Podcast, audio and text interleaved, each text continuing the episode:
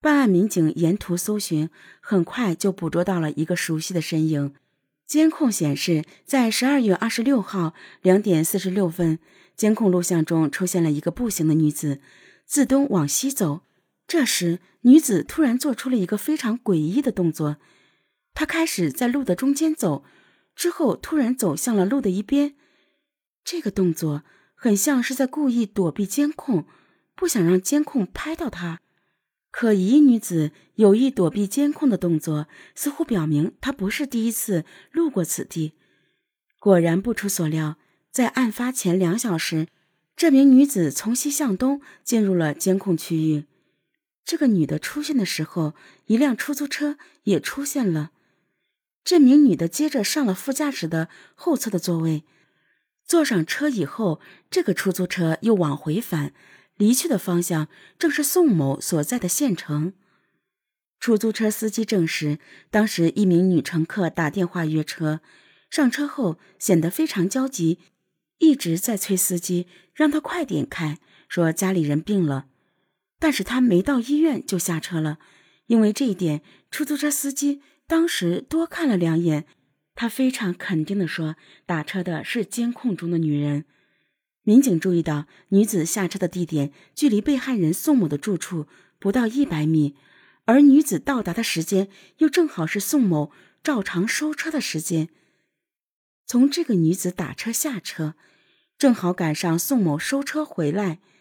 警方分析，这不完全是巧合，这个女子应该是对宋某的生活规律非常了解。至此，案情的碎片拼合到了一处。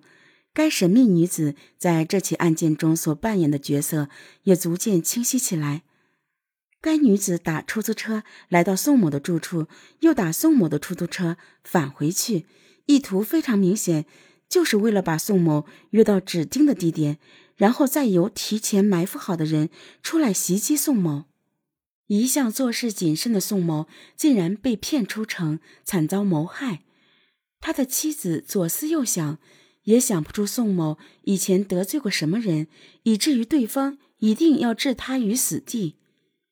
警方认定蓄意杀害宋某的凶手应该就在他的熟人中间。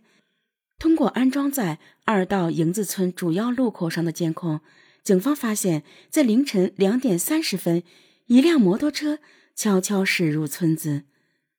在农村，凌晨两三点钟，路上的行人。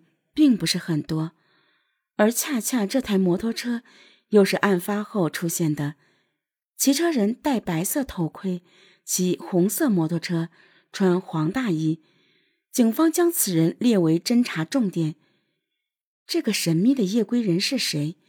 二道营子村比较偏僻封闭，村民都是土生土长的当地人，属于典型的熟人社会。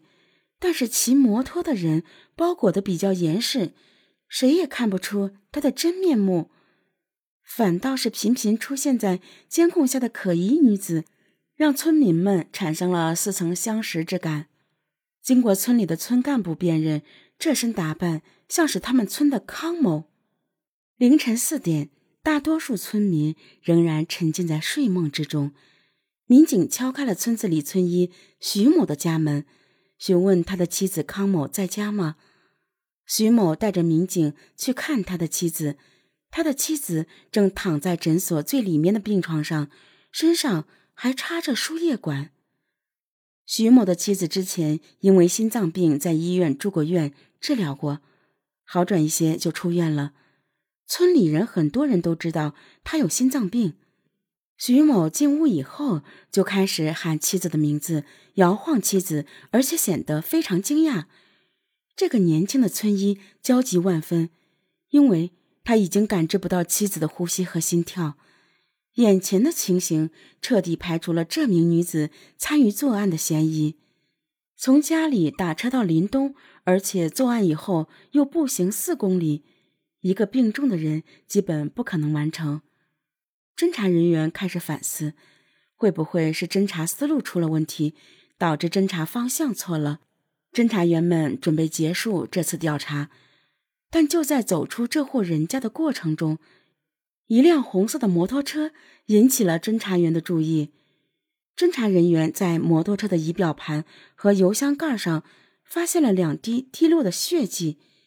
这个血迹比较可疑，因为血迹滴落在这个位置上，只有一种可能，那就是驾驶人员滴下的。男主人徐某告诉民警，这辆摩托车由他一人使用，上面的血迹可能是运羊肉时滴落的。在双方的交谈过程中，侦查人员突然注意到了一个反常的事实：徐某家的温度并不低。但是徐某头上一直戴着一个帽子，难道他是在用帽子掩盖什么？